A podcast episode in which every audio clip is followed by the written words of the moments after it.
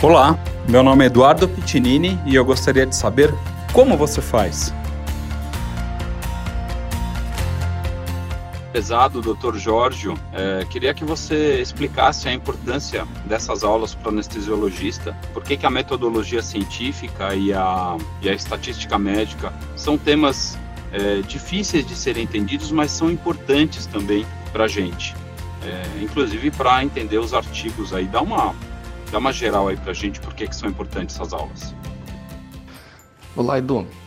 Esses dois temas, eles têm uma aplicação para quem vai fazer um trabalho, eh, que não são a maioria dos nossos alunos, dos nossos colegas, mas também eles são importantes para você conseguir uh, avaliar o que está saindo na literatura, ter uma visão crítica e saber realmente expandir um pouco o conhecimento além daquele resultado que é normalmente um ou dois números que você vai ter, que é o resultado do artigo. Às vezes só você ver o resultado já é o que você precisa, mas normalmente você precisa extrapolar, adquirir um pouco mais de conhecimento, não só aquele resultado.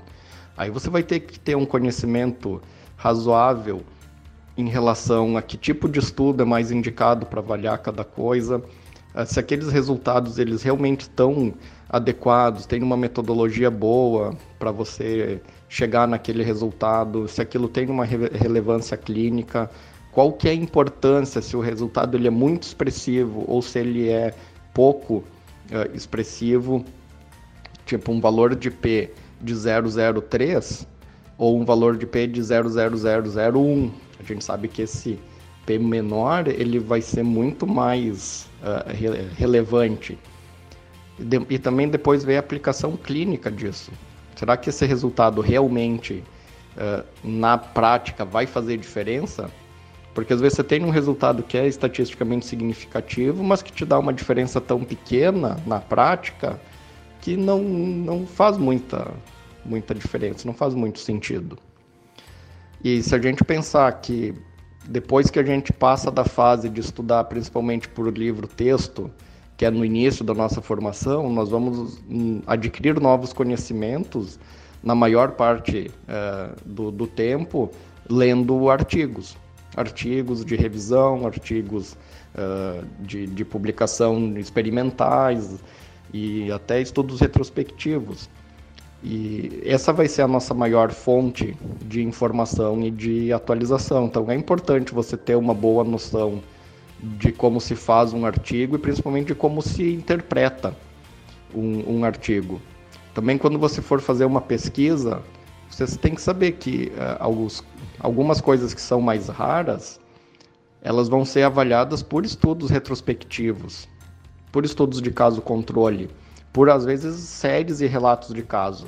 É, é, é, assim mesmo, não tem como você fazer um estudo prospectivo e controlado de uma situação que ocorre uma vez a cada 5 mil pacientes. Então, até quando a gente vai fazer uma pesquisa para tirar uma dúvida, você saber que tipo de estudo é mais indicado para aquela tua dúvida. Procurar um estudo que o objetivo primário responda a sua dúvida. Isso faz muita diferença porque toda a construção do estudo é baseada no teu objetivo primário. Então, às vezes você vê um objetivo secundário que é cheio de viés, é porque ele é o objetivo secundário.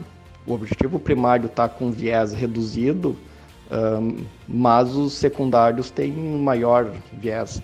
Ou aquela, aquele N não te dá um poder uh, suficiente para que aquele uh, objetivo secundário tenha um, um, resultado significativo, porque o tamanho da amostra foi definido pelo objetivo primário.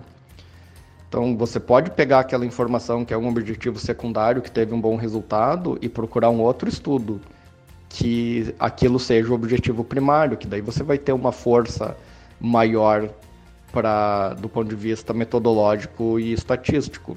E se você não achar nenhum, talvez aquilo não seja uma resposta definitiva. Talvez seja uma coisa para você pensar, uma tendência, mas não vai ser suficiente para você mudar uma conduta bem estabelecida. Esse é um outro ponto importante. Você mudar uma conduta bem estabelecida em, nos livros, texto, você tem que ter um grau de evidência forte. Não é um grau de evidência baixo que muda uma conduta de livro.